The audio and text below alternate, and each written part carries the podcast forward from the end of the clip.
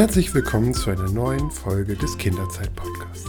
Heute soll es um digitale Medienbildung in der Kita gehen und darüber spreche ich mit Medienpädagogin ähm, Franziska Heller.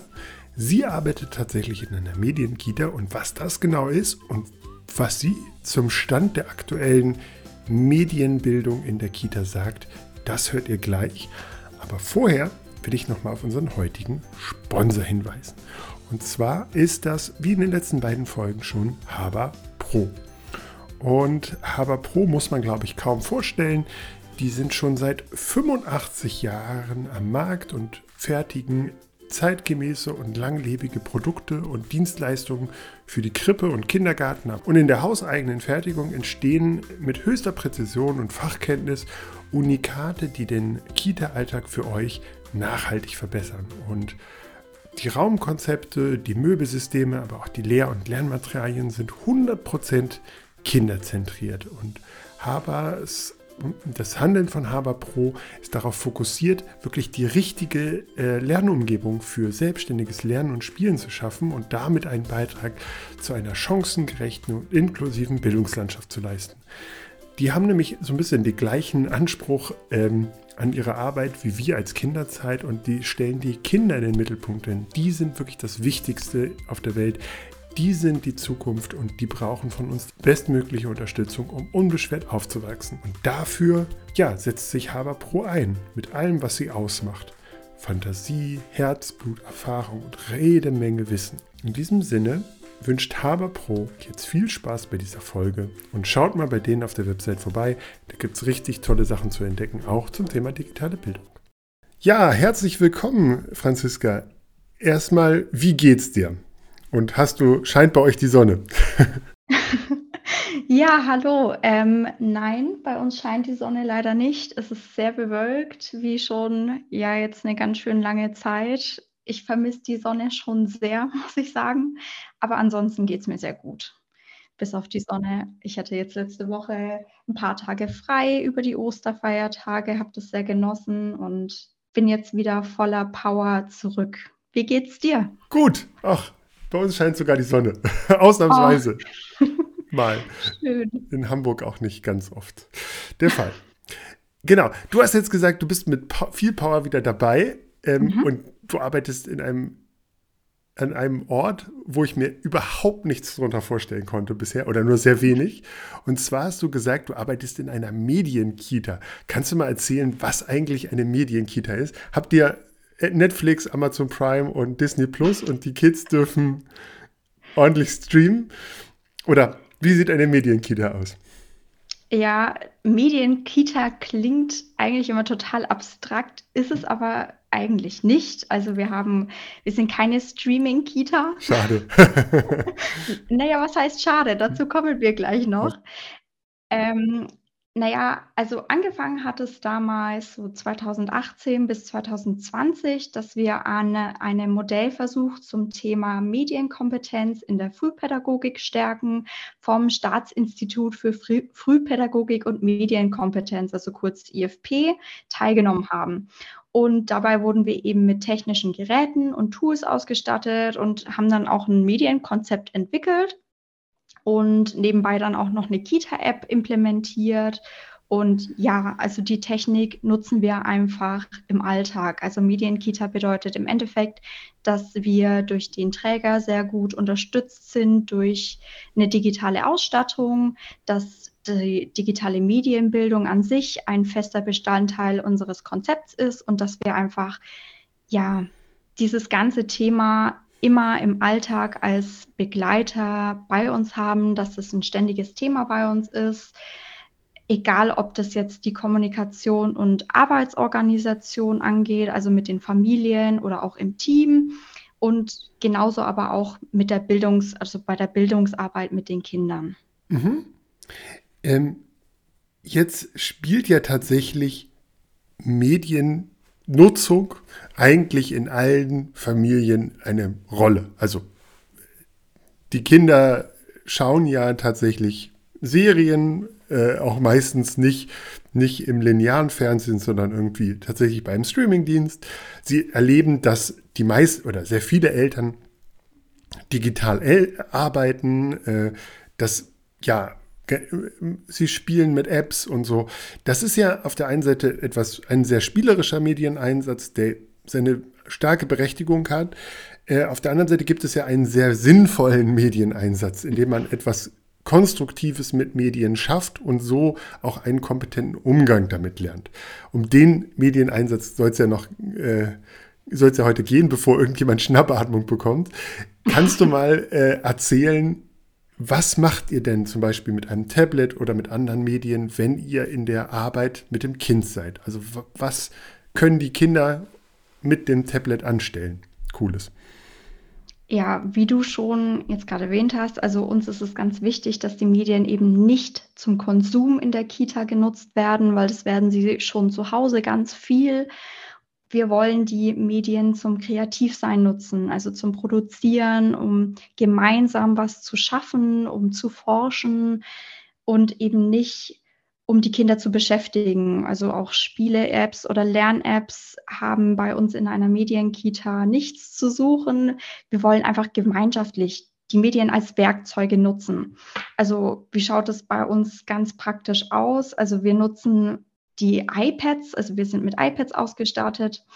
Ähm, in der Bildungsarbeit zum Beispiel zum Recherchieren mit den Kindern. Also wenn die Kinder sich für ein bestimmtes Thema interessieren, dann ähm, nutzen wir gerne kindgerechte Suchmaschinen, wie zum Beispiel Blinde Kuh, um mit den Kindern ja altersentsprechende Inhalte anschauen zu können und uns einfach zu einem Thema einarbeiten zu können, noch mehr herausfinden zu können.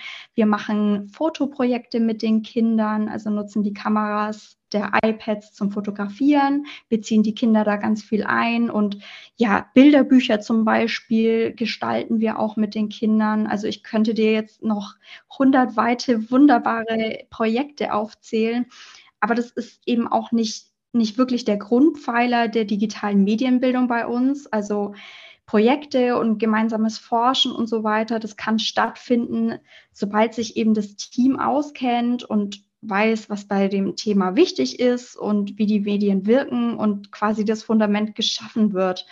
Und dabei werden dann eben die Kinder auch ganz viel beteiligt. Also die digitale Medienbildung schaut bei uns auch so aus, dass wir mit den Kindern ganz viel über die Medien sprechen und deren Wirkung und ja, dass einfach im Alltag ganz viele Gespräche entstehen, wir als Vorbilder dienen und den Kindern einfach Werte vermitteln. Wir haben jetzt zum Beispiel kürzlich ähm, mit ein paar Vorschulkindern ein Fotoprojekt gestartet.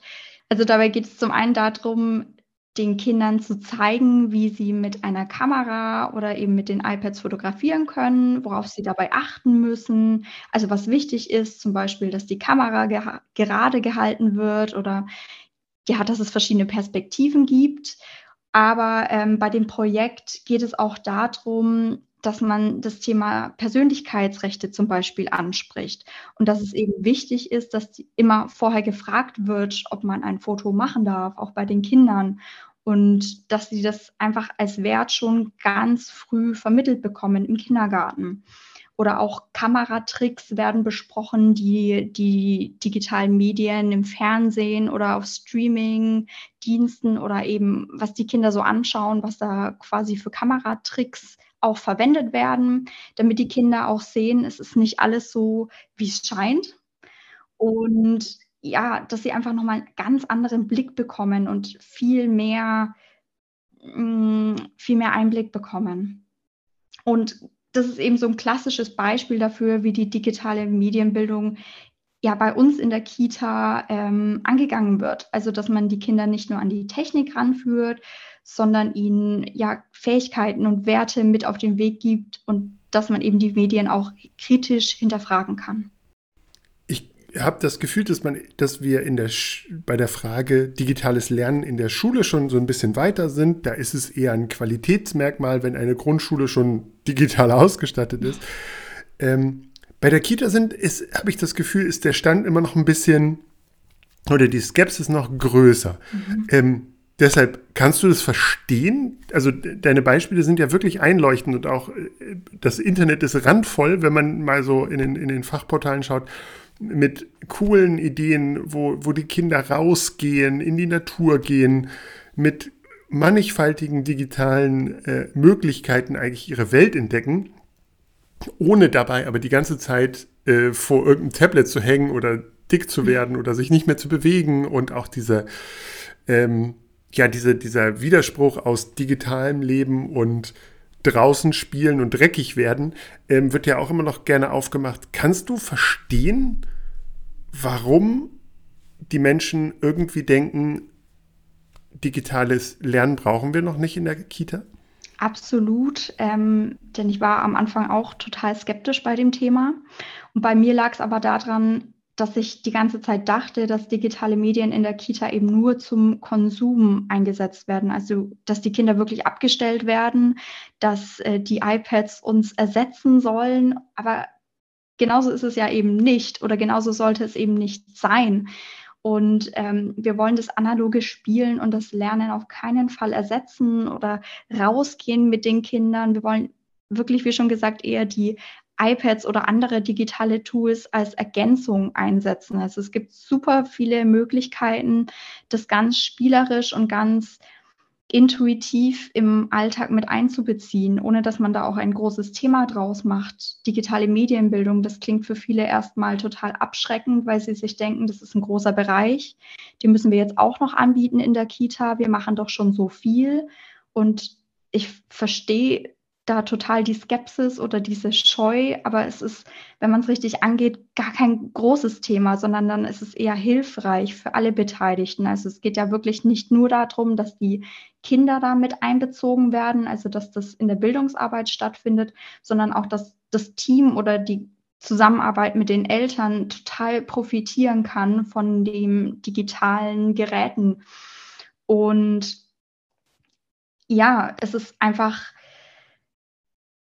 wichtig, dass, dass man quasi mit einem anderen Blick an dieses Thema rangeht und dass es nicht nur darum geht, dass die Kinder abgestellt werden, sondern dass alle mit einbezogen werden und dass die Kinder Kompetenzen entwickeln, um eben einen verantwortungsvollen Umgang mit den Geräten und den Inhalten ja, vermittelt bekommen. Ja, ich finde, das ist halt auch wieder so eine, so eine sehr erwachsene Perspektive auf das Thema. So, da wird den Kindern gesagt, ihr könnt sowieso nicht äh, damit bewusst umgehen, weil ja auch sehr viele Eltern eben nicht bewusst damit umgehen mhm. können. So, also viele Eltern benutzen ihre, ihr Telefon ja nicht für Produktivität, was jetzt gar äh, wäre ja nicht, das, äh, ich bin der Letzte, der sagt, ich benutze mein Telefon nur produktiv. Aber ähm, ich glaube, viele Eltern hätten es viel not nötiger, sozusagen da nochmal äh, aufzufrischen, was man eigentlich alles mit so einem Ding machen kann, außer äh, irgendwie, ja, äh, irgendwas konsumieren. Hm, äh, wie würdest du denn die Kinder, wie, wie, welche Erfahrungen machst du denn mit den Kindern? Ich hab, war mal in einer digitalen Kita und die haben gesagt, ja, wir haben hier Tablets, die liegen auch draußen, also auf denen, wir haben zum Beispiel ein Tablet gab es, da gibt es Puzzle drauf. Und da kann das Kind hingehen und kann puzzeln, ohne dass es jetzt groß fragen muss. Da liegen zwei Stück, liegen immer sozusagen in einer Ecke. Und das war aber auch so ein bisschen Modellprojekt und die haben halt gesagt, okay, eigentlich sehen wir nicht, dass die, äh, also das Tablet ist, es wird ganz oft genommen, wenn die anderen Puzzle gerade besetzt sind. Und es ist nicht so, dass da ein Kind eine Stunde sitzt und puzzelt, sondern maximal ein Puzzle, mal zwei, mal drei und dann wird das Tablet weggelegt. Und die haben aber gemerkt, okay, das ist eigentlich, also reales Puzzle und digitales Puzzle liegen nebeneinander und es gibt aber nicht Kinder, die nur digital puzzeln oder nur analog puzzeln, sondern das wird irgendwie gleich ähnlich benommen. Ähnliche Erfahrungen gibt es ja auch mit Kinderbüchern, dass man sagt, okay, äh, wir können uns hier in einer Kita, wo, ich weiß nicht, zehn Muttersprachen gesprochen werden, können wir nicht uns hinsetzen und sagen, wir, wir stellen jetzt die Bücher, die wir haben, zehnmal ins Fach, aber wir können ein Tablet zur Verfügung stehen, auf dem bestimmte Bücher eben mehrfach vorkommen. So, in mehrfach, in, in, mhm. in verschiedenen Sprachen. Und man wählt es aus. Und dann hat man eben nochmal eine gute Ergänzung dazu. Wie erlebst du das denn? Sind die Kinder, wenn ihr mit denen sozusagen viel digital arbeitet, entwickeln, wie, wie stark entwickelt sich deren Medienkompetenz? Also zurück nochmal zu dem, ähm, was du gerade alles erzählt hast. Also Modellversuch, du hast es schon angesprochen, da wird natürlich auch viel geguckt, was kann funktionieren, was ist eher nicht so gut in der Praxis. Thema, das Thema jetzt mit dem Puzzeln sehe ich jetzt zum Beispiel eher kritisch, denn wie schon gesagt, wir wollen ja nicht die analogen Puzzle, also diese feinmotorischen Aufgaben, die die Kinder da bewältigen müssen, durch äh, ne, ein digitales Puzzle ersetzen. Und man muss sich dann halt fragen, bevor man die iPads einsetzt ähm, in der Bildungsarbeit mit den Kindern, ist es jetzt wirklich sinnvoll, dass die digitalen Medien mit einbezogen werden oder kann das auch analog strukturiert werden? Weil in vielen Bereichen ist das Analoge trotzdem nochmal vorzuziehen, weil da einfach gerade im Kleinkindalter oder im, im Kita-Alter sind die realen Erlebnisse und die realen ja, Dinge, die die Kinder in der Kita machen, nochmal viel wichtiger und prägender als das Digitale. Wenn die Kinder noch ganz klein sind, dann können die auch noch gar nicht differenzieren, was ist da in der realen Welt und was ist da, ähm, was ist da jetzt in den, in den iPads, was passiert da am Bildschirm. Und ähm, digitale Bilderbücher sind da eine tolle Möglichkeit, zum Beispiel nochmal ein bisschen weiter zu denken, weil wir wollen ja nicht einfach das Bilderbuch ersetzen durch ein digitales, weil wir nicht genug Bilderbücher haben, ähm, sondern wir wollen da zum Beispiel Kindern, die eher nicht so einen Zugang haben zu Büchern, deren Thema das einfach nicht ist, nochmal eine andere Möglichkeit reingeben. Es gibt viele Kinder, die interessieren sich dann nochmal mehr dafür, für diese sprachliche Bildung und für dieses ganze Drumherum, was da beim Bilderbuchlesen passiert. Ähm, wenn die da einfach nochmal einen anderen Zugang haben durch das Digitale, dann können sie da trotzdem für sich viel mehr rausziehen oder es ist viel ansprechender. Also da kann natürlich bei der Bildungsarbeit ein Medium total unterstützend wirken in diesem Bereich zum Beispiel oder wenn es Sprachbarrieren gibt durch Mehrsprachigkeit und man kann dann ein Bilderbuch auf einer anderen Sprache lesen oder anhören oder anschauen, dann ist es nochmal ein ganz anderer Aspekt, wie wenn ich einfach nur aus Spaß äh, ein digitales Bilderbuch mit, mit in den Alltag mit integriere. Also man muss immer gucken, wo macht es auch wirklich Sinn, welche Ziele verfolge ich und dann sieht man auf jeden Fall einen Fortschritt in der Entwicklung der Kinder. Also wenn man das dann wirklich zielgerichtet einsetzt, dann, dann merkt man ganz stark, dass da was passiert bei den Kindern, dass das ansprechend ist, dass die Kinder das interessiert und dass sie da auch ganz viel mitnehmen können. Aber die, eben diese digitalen Medien dürfen nicht, dürfen nicht so isoliert gesehen werden, dass wir quasi jetzt eine Medienstunde machen und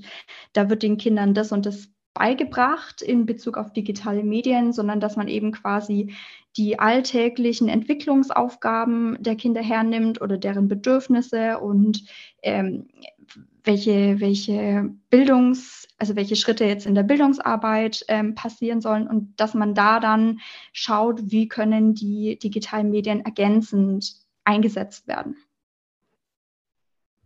wie können die quasi als Werkzeuge nutzen, um noch mehr aus Themen rausholen zu können, um einfach noch mehr Möglichkeiten zu schaffen, die eben vorher ohne digitale Medien nicht da waren. Und dann passiert es ganz natürlich im Alltag und die Medien werden integriert in den Alltag und jeder kennt sich aus und es entsteht auch keine Unsicherheit beim Team, weil das dann eben auch kein riesiges, komplexes Thema ist, das abgearbeitet werden muss, sondern weil es einfach ganz natürlich entsteht. Und dann, dann merkt man eben auch bei den Kindern, es ist, es ist was, was die Kinder reizt, was sie interessiert und wo sie Spaß haben beim Lernen.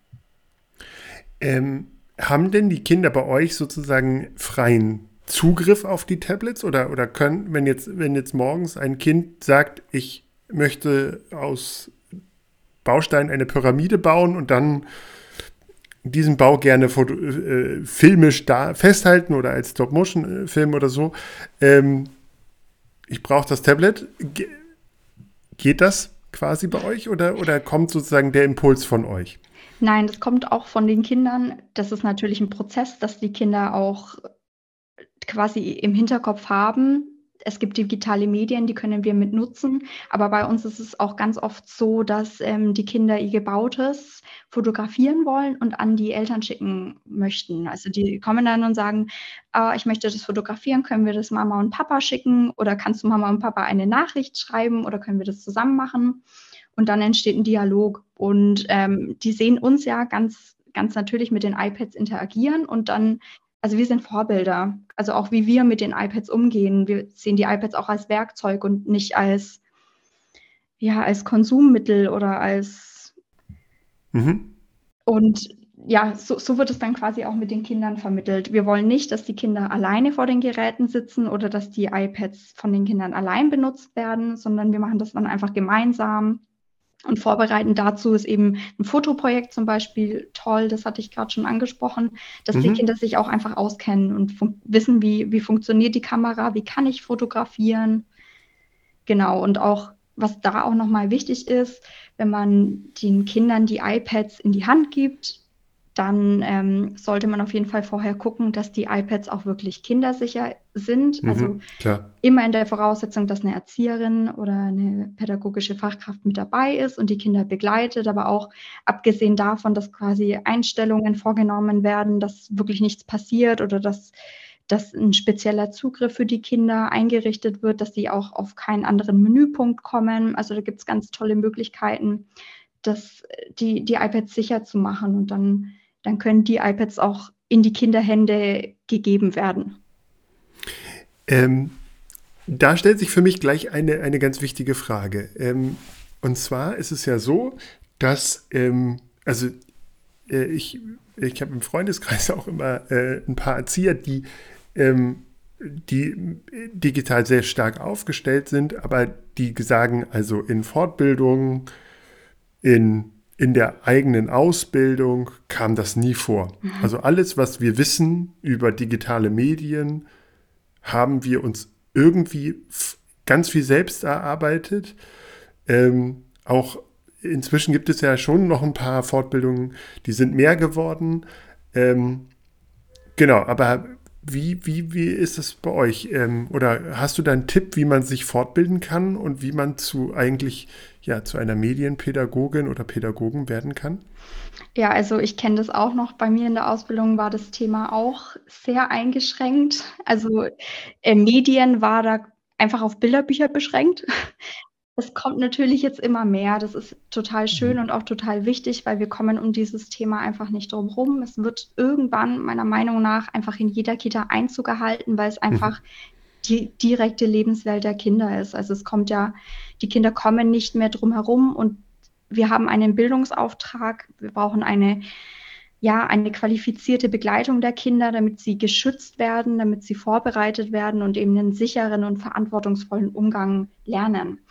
Mhm. Und ähm, ja, langsam kommt das Thema immer mehr auf. Es gibt mittlerweile immer mehr Quellen und Anlaufstellen, was äh, Thema Fortbildungen angeht, äh, was ja an sich auch total gut ist. Aber oft werden ja in solchen Fortbildungen, also nach eigener Erfahrung, ähm, nur Apps vorgestellt, also die neuesten Apps und ähm, nicht so viel, was dieses drumherum angeht. Und dann passiert es eben wieder ganz schnell, dass sowas, ja, solche Situationen wie zum Beispiel das Puzzlespiel, was du vorhin erzählt hast, dass sowas dann in der Kita umgesetzt wird, weil sich nicht so stark mit diesem, warum brauchen wir dieses Thema und wie können wir das richtig in die Bildungsarbeit einbauen und welche Ziele verfolgen wir, weil das dann einfach nicht so Vordergrund hat.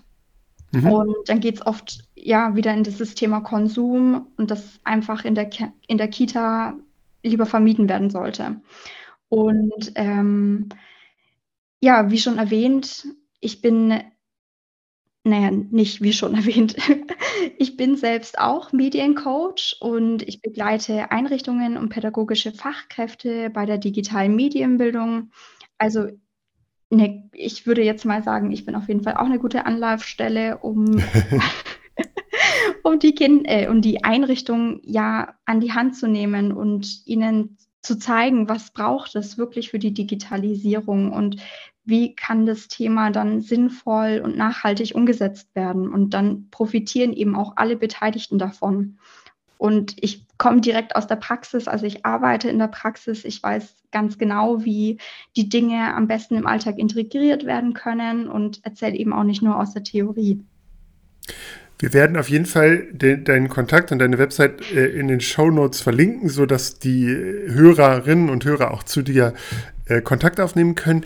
Was mich dann, was ja auch noch ein großes Thema ist, ist ja das Thema Geld oder Ausstattung. Mhm. Ähm, ihr habt jetzt an einem Pilotprojekt teilgenommen. Ähm, zu Hause bei den, bei den Kindern ist es ja meistens eigentlich, also da ist ja digitale Ausstattung jetzt nicht so das große Thema. Auch in den Schulen gibt es ja einen Digitalpakt, der jetzt so äh, mehr, mehr oder weniger gut anläuft.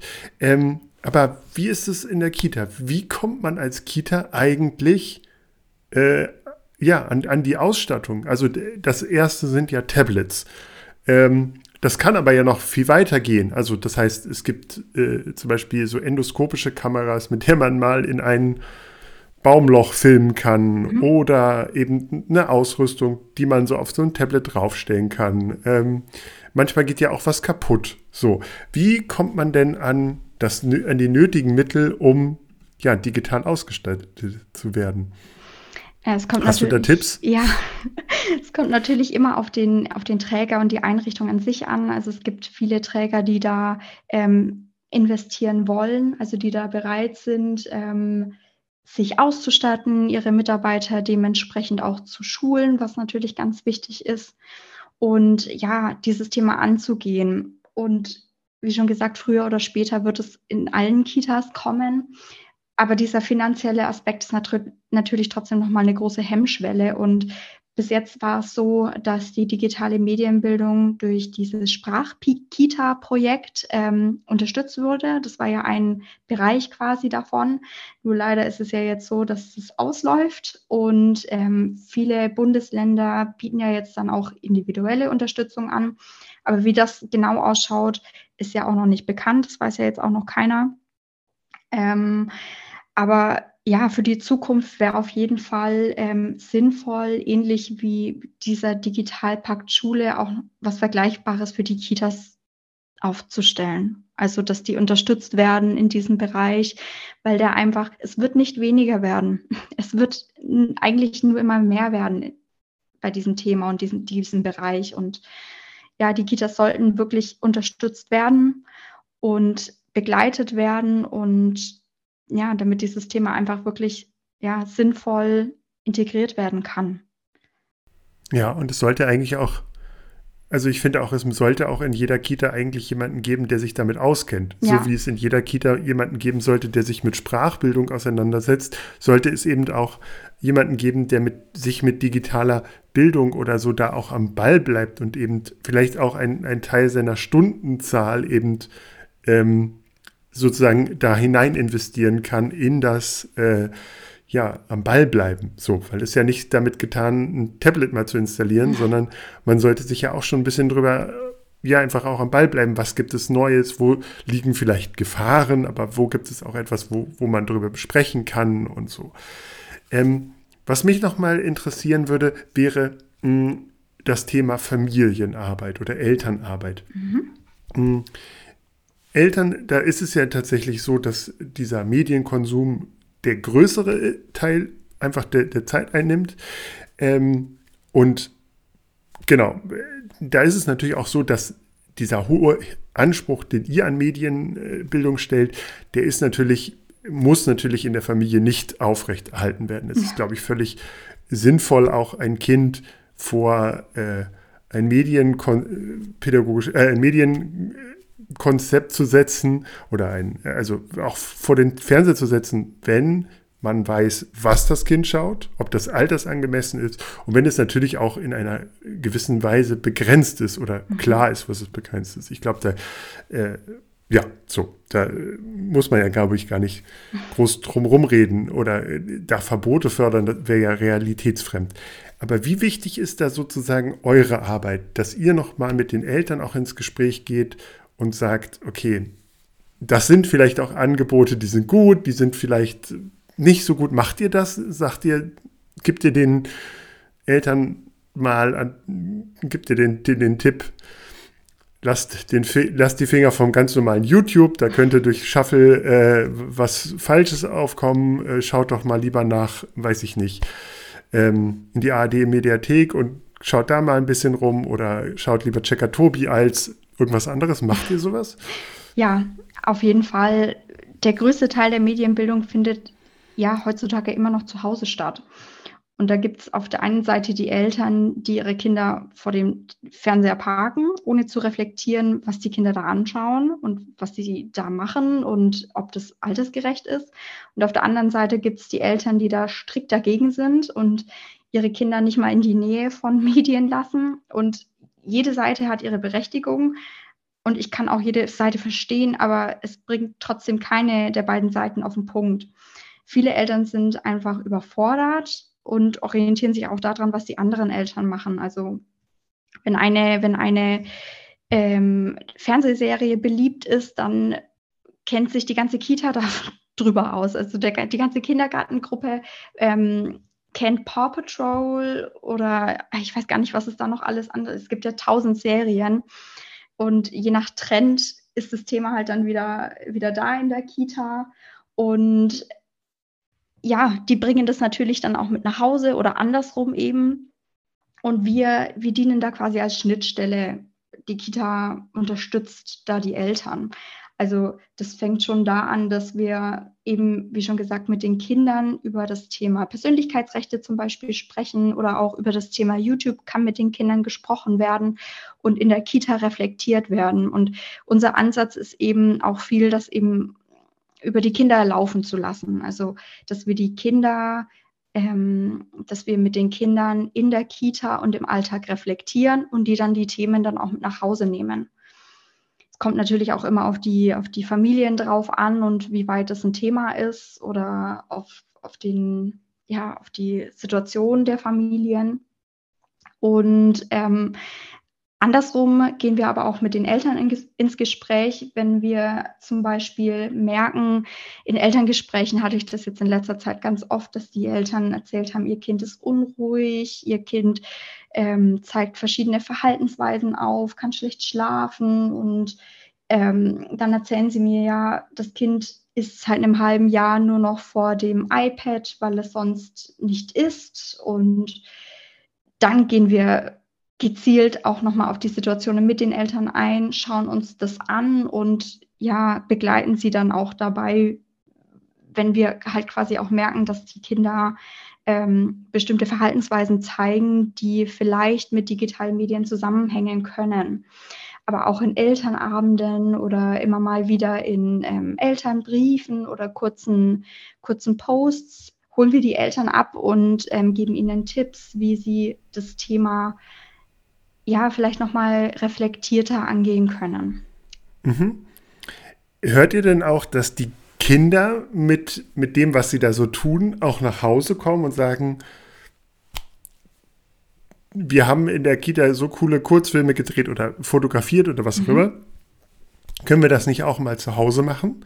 Also wird das sozusagen dieses Know-how auch nach Hause getragen? Ja, auf jeden Fall. Also gerade was zum Beispiel das Thema Fotografie angeht, ähm, die erinnern ihre Eltern dann schon immer daran, halt stopp, du musst vorher fragen, ob ich, ob du ein Foto machen darfst. Also das, die Kinder nehmen ganz viel mit, die beobachten ganz viel, die, die saugen alles auf, was wir machen und tragen das immer mit sich mit. Und das ist das Schöne daran, also dass wirklich was bei den Kindern ankommt und dass sie wirklich ja die Werte, die wir versuchen ihnen zu vermitteln, sich auch aneignen. Aber auch was so, was so Alternativen äh, angeht zum klassischen Konsum, also auch da kommen die Kinder immer wieder bei ihren Eltern mit Ideen und ach, können wir nicht, nicht das zum Beispiel machen? Oder ja, auch da sind wir wieder Schnittstelle für die Eltern, wenn wir zum Beispiel mit den Kindern ähm, ein digitales Bilderbuch gestalten, dass sie das mit nach Hause nehmen und dann mit den Eltern nochmal anschauen. Also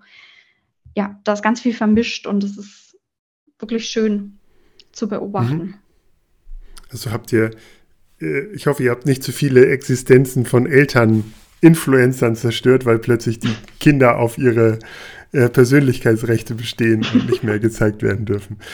Ähm, ist es denn aber, hm, wie, wie bleibst du denn trotzdem auf dem Stand der Dinge? Es gibt ja immer mal wieder so, äh, also ich glaube, in der Schule ist es noch ein bisschen schwieriger, wenn sozusagen ständig neue soziale Medien auftauchen, wenn es irgendwie die nächste TikTok-Challenge gibt, bei der man auch erstmal durchatmen muss und, und auch mit seinem, äh, äh, mit dem Verstand des Erwachseneren denkt, oh Gott, was machen die denn da eigentlich? Ähm, ohne das zu verurteilen. Hm, ja. Ich glaube, da ist es nochmal noch mal schwieriger, Medienpädagoge zu sein. Wie, wie machst du das denn? Wie bleibst du sozusagen auf dem Stand der Zeit? Und, und wie bildest du dich sozusagen weiter, auch vielleicht jetzt gar nicht in, in Seminaren oder so, mhm. sondern Hast du so Anlaufstellen wo, oder so Tipps, wo du sagst, okay, das ist etwas, wo, wo äh, auch Medienpädagogen mal reinschauen können? Oder schaust du dir auch Kinderserien zum Beispiel an, um, um sozusagen mitreden zu können, wenn, wenn die äh, Kids dann über, ich weiß nicht, Ninjago, Paw und Pepper Woods sprechen oder so? Ja, teilweise. Also ich muss sagen, mich interessiert das Thema einfach so stark, dass ich mich ja eigentlich ständig damit beschäftige, dass ich Sachen lese. Es gibt ja auch immer wieder neue Fachartikel dazu.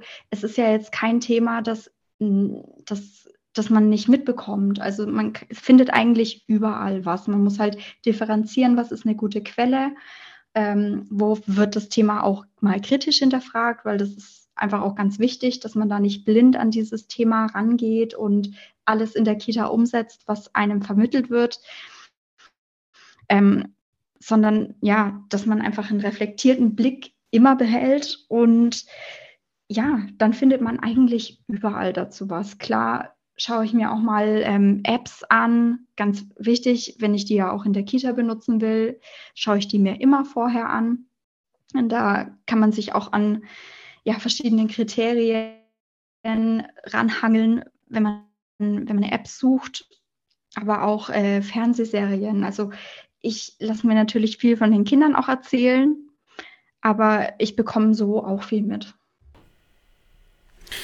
Gibt es, oder ohne jetzt zu viel Eltern äh, Schelte zu treiben, vielleicht so als Abschlussfrage, gibt es denn so Momente, wo die dich einfach sprachlos hinterlassen als, als Medienpädagogin?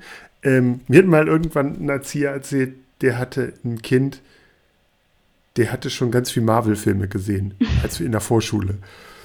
Und er war völlig entsetzt, weil er sagte, okay, er ist selbst riesen Marvel-Fan und er ihm ist es auch nichts Ungewöhnliches, wenn Kinder sozusagen sämtliche Superhelden kennen, mhm. weil die gibt es halt auch von Lego oder auf T-Shirts und sonst was. Oder das kann man sich auch so erschließen. Mhm. Und dann kam raus, das Kind kennt einfach diese Filme und Vater setzt sich mit dem hin und guckt Avengers Endgame durch. So. Genau. G gibt es solche Momente, wo du gesagt hast, wow, das ist jetzt, äh, also wo du auch wirklich erschrocken warst oder erschrocken bist? Naja, also ich denke mir dann immer ganz oft, es wird schon irgendeinen Grund haben, warum das mhm. so abgelaufen ist. Ich möchte dann eher ja auf eine andere Schiene den Eltern begegnen und ja okay. sie an sie an die Hand nehmen und ja ihnen vielleicht Unterstützung bieten, weil oft sind ja gerade solche Familien, die dann einfach überfordert sind, die sich nicht auskennen, die die sich schwer tun mit dem mit dem Thema, die da einfach gar nicht mhm. eingestiegen sind in diese Materie und in das Hintergrundwissen. Das fehlt denen einfach. Und da brauchen die einfach ganz klar eine Unterstützung. Also klar gibt es immer mal wieder Momente, ähm, da denkt man sich, ah, okay. ähm, aber ja, da muss man einfach ganz sensibel sein bei diesem Thema. Es ist ein sensibles Thema, gerade ähm, was das Zuhause angeht. Es ist auch natürlich auch nochmal eine ganz andere Schiene als in der Kita. Ähm, aber gerade wenn es zu Hause vielleicht so läuft und vielleicht Sachen angeschaut werden oder konsumiert werden, die vielleicht nicht altersentsprechend ist, dass man die Kinder dann eben in der Kita auffängt und sie dann dementsprechend begleitet, können, kann natürlich auch ein Trauma auslösen bei einem Kind, das total überfordert ist mit dem, was es gesehen hat. Und ja, da bieten wir einfach eine professionelle Begleitung und dann, ja, dann stehe ich eigentlich nicht lang sprachlos da, sondern bin dann quasi mhm. direkt bei den Eltern und bei den Kindern. Das klingt auf jeden Fall sehr gut. Okay, dann hast du alle meine Fragen beantwortet. Das war sehr sympathisch. Äh, ich glaube, wir haben einiges gelernt über, über sinnvollen Medienkonsum. Und wie gesagt, wir werden dein, äh, deine Website, aber auch dein Instagram-Account einmal verlinken in den Show Notes. Da könnt ihr mal hinschauen und ähm, genau, könnt euch mal, wenn ihr Fragen habt oder ähm, ja, wenn die Einrichtungen sich von dir beraten lassen wollen, dann können sie dich auf jeden Fall anschreiben. Mhm. Und ja, dir vielen Dank, dass du uns angeschrieben hast und dieses wichtige Thema nochmal in unseren Fokus gerückt hast. Es wird sicherlich nicht die letzte Sendung über Medienpädagogik sein. Ja, vielen Dank, dass ich dabei sein durfte und über dieses ja, wichtige Thema sprechen durfte. Und es ist ganz toll zu sehen, dass es eben auch ganz viele engagierte Pädagogen gibt, die, obwohl es noch eben keine breite Digitalpakt-Kita gibt, sich da schon aufwagen und da auch so ein bisschen ja, Pioniere sind. Das finde ich toll. In diesem Sinne, vielen Dank für deine Zeit und genau, euch auch und bis zum nächsten Mal. Tschüss. Tschüss. Ja, ich glaube, wir haben echt viel gelernt heute und ähm, ja, da bleibt es mir eigentlich nur noch, euch eine schöne Zeit und bis zur nächsten Folge zu wünschen. Hört auch ruhig mal in ältere Folgen rein. Und dann, ja, noch ein Dank an unseren heutigen Sponsor. Haber Pro ist das. Schaut bei denen vorbei. Da gibt es tolle Produkte, Dienstleistungen zu entdecken. Ähm, ja, Link zu Haber Pro, aber auch zu Franziska Heller findet ihr in den Show Notes. Schaut da mal vorbei. In diesem Sinne, tschüss!